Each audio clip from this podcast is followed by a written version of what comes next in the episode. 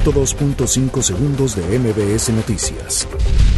El secretario de Relaciones Exteriores, Marcelo Ebrard Casaubon, confirmó que no se registran víctimas mexicanas en el tiroteo ocurrido en una escuela secundaria en Santa Clarita, California.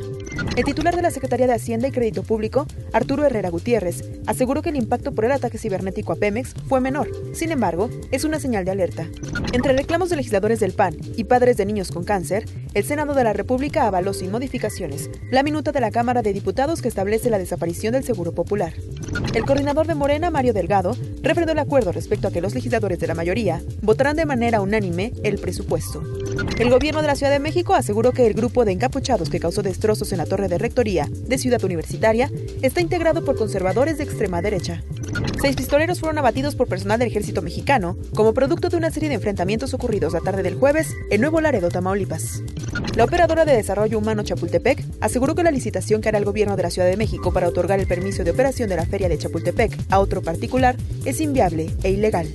El gobierno interino de Bolivia inició este jueves las conversaciones con legisladores del exmandatario Evo Morales, actualmente asilado en México. La cantante Mon Laferte denunció este jueves, apareciendo con los pechos al descubierto en la alfombra roja de los Latin Grammys en Las Vegas, Estados Unidos, que en su país torturan, violan y matan.